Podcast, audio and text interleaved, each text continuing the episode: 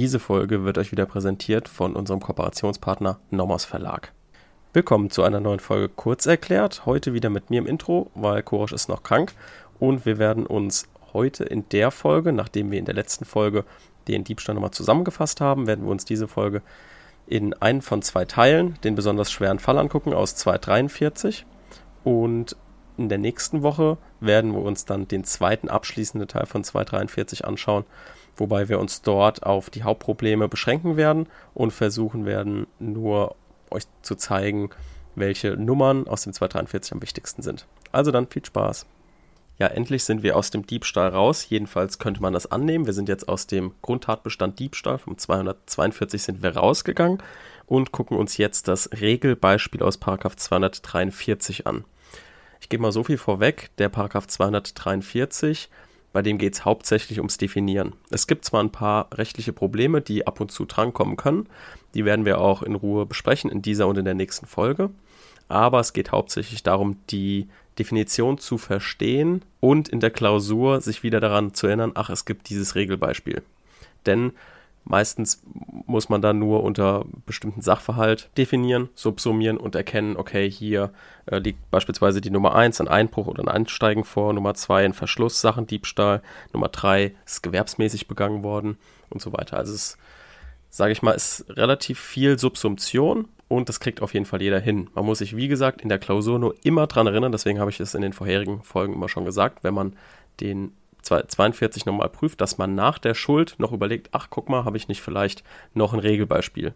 Wenn man das vergisst, ist es meistens kein Grund, dass man irgendwie durchfällt oder so, aber wenn man es halt dabei hat, dann ist es ein Zeichen für den Korrektor. Ach, guck mal, der macht sich sogar noch über die Schuld hinaus Gedanken, macht, ähm, hat das mit dem Regelbeispiel auf dem Schirm und das ist auf jeden Fall sehr sinnvoll. Deswegen werden wir uns jetzt in dieser Folge erstmal alle Definitionen angucken. Das heißt, für diejenigen, die die Definitionen sich nicht zusammensuchen wollen, können sich die dann gerne hier mit abschreiben und wir werden uns natürlich so ein bisschen den Sinn und Zweck dieser einzelnen Nummern angucken. Was steht dahinter? Ich werde ein bisschen aus dem Kommentar zitieren, dass ihr ein bisschen Hintergrundwissen mitbekommt. Und dann werden wir uns, wenn noch Zeit ist, ein paar Klassikerprobleme rauspicken, die generell mit dem Paragraph 243 zu tun haben. Und werden die uns so ein bisschen anschauen und versuchen zu verstehen. Und dann im Anschluss in der nächsten Folge werden wir uns dann drei Nummern anschauen, die am wichtigsten sind. Denn ich äh, gebe schon mal so viel vorweg. Die Nummern 1 bis, ich glaube, es sind 8, wir werden uns gleich anschauen, aber ich glaube 8 Nummern. Davon sind nur die ersten drei relevant und von den ersten drei wahrscheinlich das häufigste die Nummer 1. Denn ich habe die gerade schon genannt, Nummer 1 ist Einbruch und Einsteigen, Nummer 2 ist der Vers Verschlusssachendiebstahl und Nummer 3 ist gewerbsmäßig, wobei gewerbsmäßig oft schon nur angeprüft wird und selten bejaht wird, jedenfalls aus meiner Erfahrung. Deswegen guckt euch insbesondere die Nummer 1 und die Nummer 2 an. Wenn die anderen dann drankommen, dann fällt es euch auf, weil dann ist der Sachverhalt, ihr werdet dann werdet sehen, ist dann so abstrus, dass man irgendwie auf das Regelbeispiel schon kommt. Genau, dann fangen wir mal an. Natürlich erstmal mit dem Aufbau, denn auch das Regelbeispiel aus 243 hat natürlich auch einen eigenen Aufbau.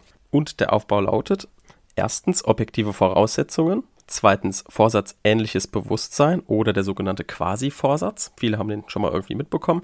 Den werden wir uns auch genauer anschauen. Dann drittens unter Umständen besondere Absichten. Das bezieht sich auf die Nummer 1, denn dort haben wir ein Merkmal, das heißt zur Ausführung der Tat. Das heißt, dass da ist eine besondere Absicht mit verbunden. Gibt es aber, soweit ich weiß, nur aus der Nummer 1. Und dann viertens die Entwicklung einer Indizwirkung und klein a zwingender Ausschluss bei Absatz 2 und B fakultativer Ausschluss. Hier sind besondere Hinweise nötig. So, jetzt haben wir erstmal den Aufbau, werden uns natürlich jetzt die Punkte angucken. Erste Frage, die wir uns stellen, ist, warum heißt es jetzt objektive Voraussetzungen und vorsatzähnliches Bewusstsein? Also warum benutzen wir hier jetzt nicht objektiver Tatbestand, subjektiver Tatbestand? Ist ja auch ein ganz normaler, könnte man denken, ganz normaler Paragraph, wie der 242, wie der 223 und so weiter. Die Antwort ist, dass es hier einen Streit gibt und der Streit, der wirkt sich insbesondere dann aus, wenn das Regelbeispiel nur versucht ist. Warum wirkt sich der Streit hier aus? Denn der Paragraph 22, also der Versuch, der verlangt, dass nur ein Delikt versucht sein kann, das einen Tatbestand hat, also ein Tatbestand voraussetzt. Und die Literatur meint eben, die herrschende Lehre, dass Paragraph 243 keinen Tatbestand hat. Wohingegen jetzt die Rechtsprechung grundsätzlich erstmal gesagt hat, es ist tatbestandsähnlich, der Paragraph 243. Das war die ganze Zeit in den BGH-Senaten herrschende Meinung. Da kann ich euch auch ein Urteil wieder mitgeben, das ihr nachlesen könnt, wenn ihr dazu Lust habt. Das ist BGH 28.07.2010, 1 STR 332-10.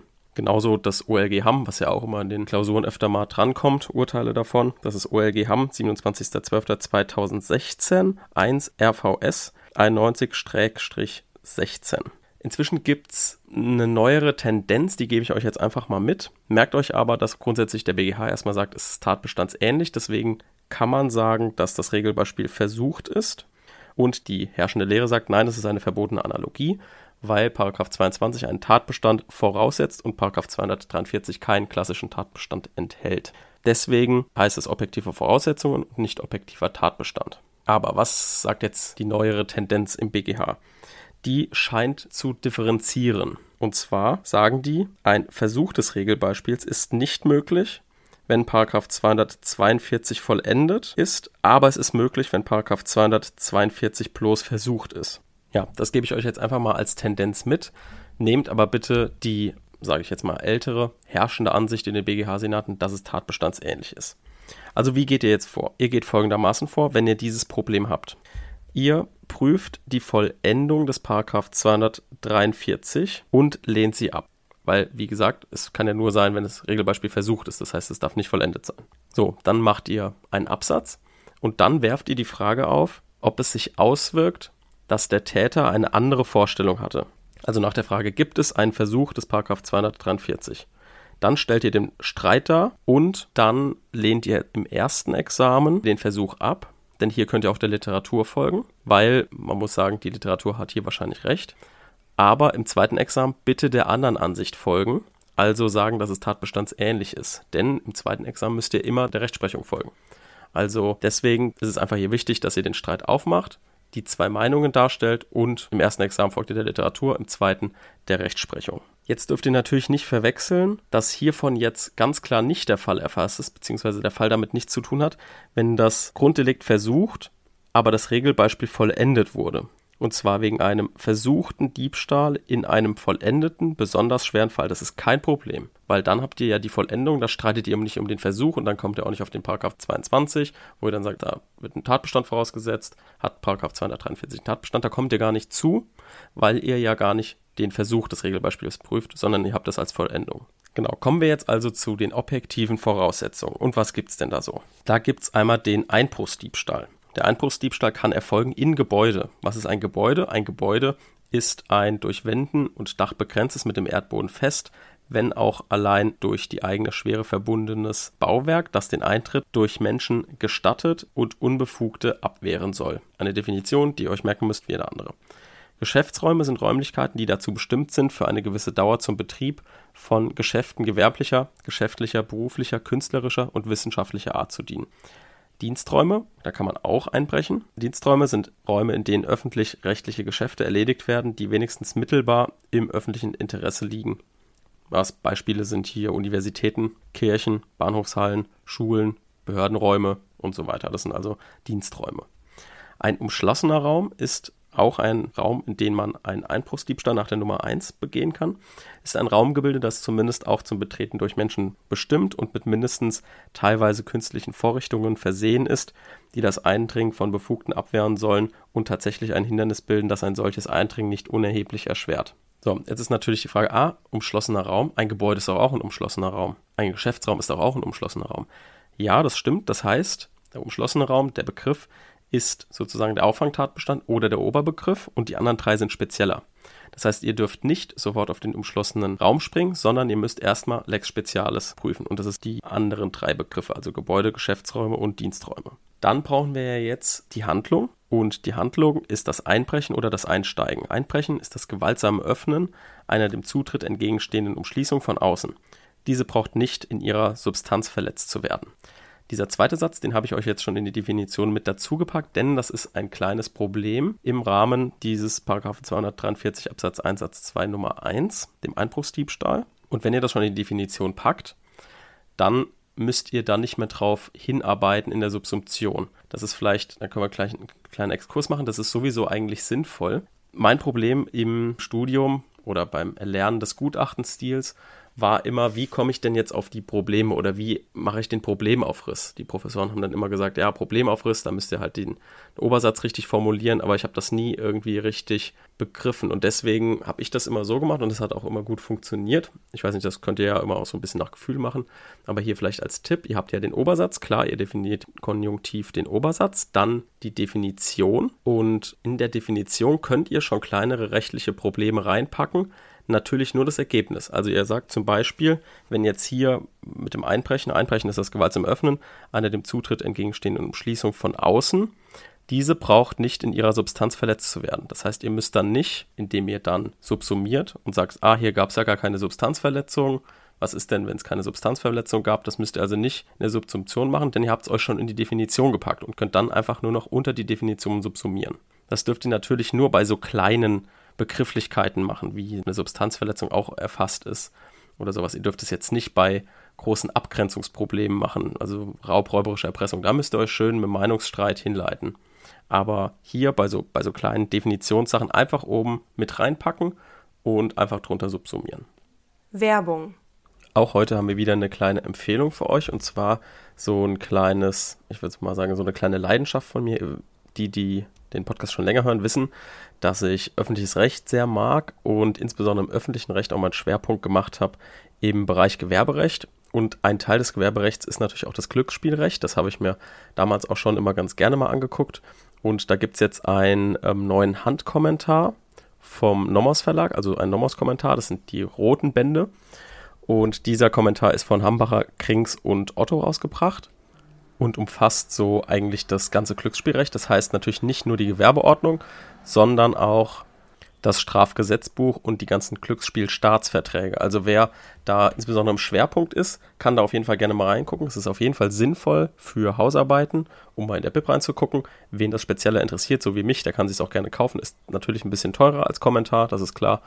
Aber es äh, umfasst wirklich alles und wer sich sowas gern in den Schrank stellt, wer so gern darin rumblättert, wer das im Schwerpunkt hat, für den ist es auf jeden Fall sinnvoll. Diese Anschaffung ist nämlich jetzt ganz neu in der neuesten Auflage von 2022. Ist auch relativ umfangreich mit 700, zwischen 700 und 800 Seiten. Und von daher kann man das nur empfehlen. Werbung Ende. Ich hoffe, das war jetzt einigermaßen verständlich und jeder konnte so ein bisschen was mitnehmen.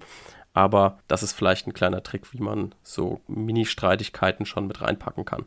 Vielleicht ähnlich beim gefährlichen Werkzeug. Da gibt es ja auch so einen Streit, ob das objektiv gefährlich sein muss oder sowas. Da kommen wir noch zu. Das kann man auch schon oben in die Definition mit reinpacken. So, dann kommen wir zum Einsteigen. Einsteigen ist das Betreten des Raumes auf einem dafür nicht vorgesehenen Wege unter Entfaltung einer gewissen Geschicklichkeit oder Kraft. Wer eine Räumlichkeit durch eine zum ordnungsgemäßen Zugang bestimmte Tür betritt, steigt nicht im Sinne von 243 Absatz 1 Satz 2 Nummer 1 ein, unabhängig davon, auf welche Weise er die Tür geöffnet hat. Auch wieder so ein kleines Problem, was oben reingepackt wird. Gebe ich euch direkt mal die Zitierstelle, ist BGH 3 STR 404-15. Könnt ihr euch also auch gerne irgendwie nochmal nachlesen, wenn ihr mal dieses Problem in der Hausarbeit habt oder euch für die Klausur vorbereiten wollt. Dann geht natürlich auch das Eindringen mit einem falschen Schlüssel. Falsch ist der Schlüssel, wenn er von dem Berechtigten überhaupt nicht oder zur Tatzeit nicht mehr zum Öffnen des Schlosses bestimmt ist. Falsch ist demnach insbesondere, so, was ist jetzt falsch? Der gestohlene oder abhandene Schlüssel und der Zweitschlüssel. Aber nur der Zweitschlüssel, von dessen Existenz der Berechtigte nichts weiß, und beim gestohlenen oder abhanden gekommenen Schlüssel darf der Berechtigte auch davon noch nichts bemerkt haben. Das ist auch wichtig.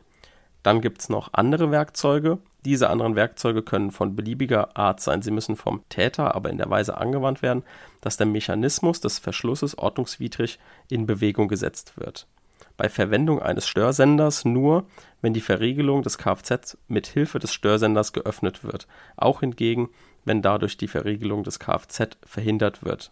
Dann das Eindringen in einen Raum. Eindringen setzt voraus, dass der Körper des Täters mindestens zum Teil also auch wieder ein kleines Problem, was man hier in die Definition packen kann, gegen den erkennbaren oder vermuteten Willen des Hausrechtsinhabers in den Raum gebracht wird. Dann sich verborgen halten ist jedes Verstecken in dem Raum in einer Weise, die den Täter den Blicken arglos Eintretender entzieht. Dabei ist es unerheblich, wenn der Täter in den Raum gelangt ist oder legal oder illegal. Also es ist egal, ob jemand erst in den Supermarkt reingeht und ganz normal als Kunde da ist, dann versteckt bleibt und sich dann verborgen hält. So, also das ist äh, egal, auf welche Weise er reinkommt. Es kommt nur darauf an, dass er sich in diesem Raum unbefugt verborgen hält. Hierbei kommt es übrigens auch, vielleicht noch als kleiner Hinweis, nicht auf die Tageszeit an. Vielleicht hier jetzt aber ein kleiner Hinweis, weil ihr vielleicht jetzt denkt, oh, das ist aber dann weit. Also wenn man sich alleine nur verborgen hält, dann ist man vielleicht gleich direkt in Nummer 1 drin. Natürlich nur, wenn dieses sich verborgen halten zur Ausführung der Tat begangen wird. Das heißt, von der Tätervorstellung muss schon die Begehung des Diebstahls erfasst sein. Das heißt also nicht wiederum jedes Verborgenhalten erfüllt gleich die Nummer 1. So, dann das Nummer 2, Diebstahl besonders gesicherter Sachen. Als ein Behältnis wird ein Raumgebilde angesehen, das zur Aufnahme von Sachen und deren Umschließung dient, nicht aber dazu bestimmt ist, von Menschen betreten zu werden. Verschlossen ist das Behältnis, wenn sein Inhalt mittels einer technischen Schließeinrichtung oder auf andere Weise gegen einen unberechtigten Zugriff gesichert ist. Andere Schutzvorrichtungen sind alle von Menschenhand geschaffenen Einrichtungen, die dazu geeignet und bestimmt sind, die Wegnahme von Sachen erheblich zu erschweren. Sicherheitsetiketten an Waren in Kaufhäusern, die Alarm erst auslösen, wenn der Täter das Kaufhaus verlässt, sind keine Schutzvorrichtungen. Sie verhindern nicht den Gewahrsamsbruch, sondern dienen der Wiederbeschaffung des bereits an den Täter verlorenen Gewahrsams. Kann man hier auch schon mal in die Definition mit reinpacken. Kann man aber auch, weil es schon ein bisschen größeres Problem ist, auch in der Subsumption machen. Das ähm, kann jeder halten, wie er möchte. Hier auf jeden Fall die Fundstelle BGH 1 STR 79-18. So, dann kommen wir mal zur Nummer 3, dem gewerbsmäßigen Diebstahl. Gewerbsmäßig, den Begriff solltet ihr euch auf jeden Fall merken. Der kommt in sozusagen jedem Rechtsbereich vor, auch natürlich in der Gewerbeordnung und auch nochmal in, ich glaube im Raub kommt er auch nochmal vor. Also diesen Begriff müsst ihr auf jeden Fall können. Gewerbsmäßig handelt, wem es darauf ankommt, sich aus der wiederholten Begehung solcher Taten eine Einnahmequelle von einer gewissen Dauer und Erheblichkeit zu verschaffen. Hier sind also schon extrem viele Elemente drin, unter die ihr subsumieren müsst. Deswegen ist ein gewerbsmäßiger Diebstahl auch öfter mal nicht anzunehmen. Also gewerbsmäßig handelt, wem es darauf ankommt, also darauf ankommt, schon mal ein subjektives Element, dann wiederholte Begehung, also es reicht nicht aus, ein, einmal das zu machen dann eine gewisse Einnahmequelle sich zu sichern, von gewisser Dauer und Erheblichkeit, also lauter wichtige Tatbestandsmerkmale, die man hier prüfen muss. Ein kleines Problem liegt darin, ich habe jetzt so einfach gesagt, ja, bei der ersten Tatbegehung ist es noch kein gewerbsmäßig. Es gibt aber Ausnahmefälle, die wir uns nächstes Mal angucken werden. Deswegen, es kann auch bei der erstmaligen Tatbegehung vorliegen, ist aber ein Ausnahmefall, werden wir uns in Ruhe anschauen. So, jetzt kommen wir zu den abstrusen Dingen. Das ist Nummer 4, der Kirchendiebstahl die Sachen müssen unmittelbar dem Gottesdienst gewidmet sein oder der religiösen Verehrung dienen. Dann sind die Sachen aus einem Kirchendiebstahl. Wann sind die Sachen jetzt im Gottesdienst gewidmet? Also wenn sie, man kann sich merken, die, wenn sie dazu bestimmt sind, an Gottesdiensten benutzt zu werden, wenn sie in religiösen Vorrichtungen gehalten werden, wenn sie halt der Ausführung des Gottesdienstes dienen, würde ich mal sagen. Also Beispiel ist zum Beispiel Altar, Kelche, Altarkerzen, Messbücher, diese Klingeln, die man dann immer äh, schüttelt, wenn es soweit ist mit der Kommunion als, als katholischer. Ähm, Kreuze und so weiter, Heiligenbilder, das sind alles so Dinge. Aber das wisst ihr, wenn, wenn jemand in der Kirche einbricht, in der Klausur, dann wisst ihr schon, was Phase ist und dann könnt ihr einfach ähm, darunter subsumieren. Genau, gemeinschädlicher Diebstahl, die Nummer 5. Eine Sache von Bedeutung für Wissenschaft, Kunst, Geschichte oder technische Entwicklung ist jede Sache, deren Verlust für die entsprechende Disziplin eine empfindliche Einbuße darstellen würde. Einfach merken, drunter subsumieren, wenn jemand in ein Museum einbricht und ähm, Kunstgemälde klaut, das wäre so ein typischer Fall. Allgemein zugänglich ist eine Sache, wenn sie für einen nach Kreis oder Zahl unbestimmten oder für einen nicht durch persönliche Beziehungen innerlich verbundenen Personenkreis zugänglich ist. Ist auch eigentlich relativ klar. Öffentlich ausgestellt ist eine Sache, wenn sie über die Voraussetzungen der allgemeinen Zugänglichkeit zur Besichtigung dargeboten wird. Ja, wenn ihr eine Diebstahlsklausur schreibt, einfach viel auswendig lernen. Da hilft leider nichts. Dann die Nummer 6, Diebstahl unter Ausnutzung besonderer Situationen. Das könnte auch nochmal, da muss ich mich vielleicht korrigieren, das könnte auch nochmal drankommen. Also wenn jemand einen Unglücksfall oder die Hilflosigkeit einer Person ausnutzt. Hilflosigkeit ist gegeben, wenn jemand sich ohne Hilfe anderer nicht gegen die dem Rechtsgut konkret drohenden Gefahren wehren kann. Ein Unglücksfall ist ein plötzlich eintretendes Ereignis, das erhebliche Gefahren für Personen oder Sachen mit sich bringt. Ausnutzen bedeutet, dass der Täter in Kenntnis der Umstände seiner Tat gerade durch Inanspruchnahme der entsprechenden Situation erleichtert wird. So, Nummer 7, Diebstahl von Schuss- und Sprengstoff. Ich glaube, äh, Diebstahl von Schusswaffen und Sprengstoff erklärt sich von selbst, da muss man nicht viel definieren, wird aber in der Klausur im Zweifel nicht drankommen. Was hier aber natürlich besonders, das ist eine Nummer, die besonders schwer wiegt, weil Schusswaffen und Sprengstoff besonders gefährlich ist. Also wird sich da der Strafraum auch dementsprechend nach oben richten. Genau, das war es soweit erstmal an den Definitionen. Das war jetzt erstmal eine Folge, wo ihr entweder viel mitgeschrieben habt oder vielleicht einfach ein bisschen Hintergrundwissen aufgefrischt habt.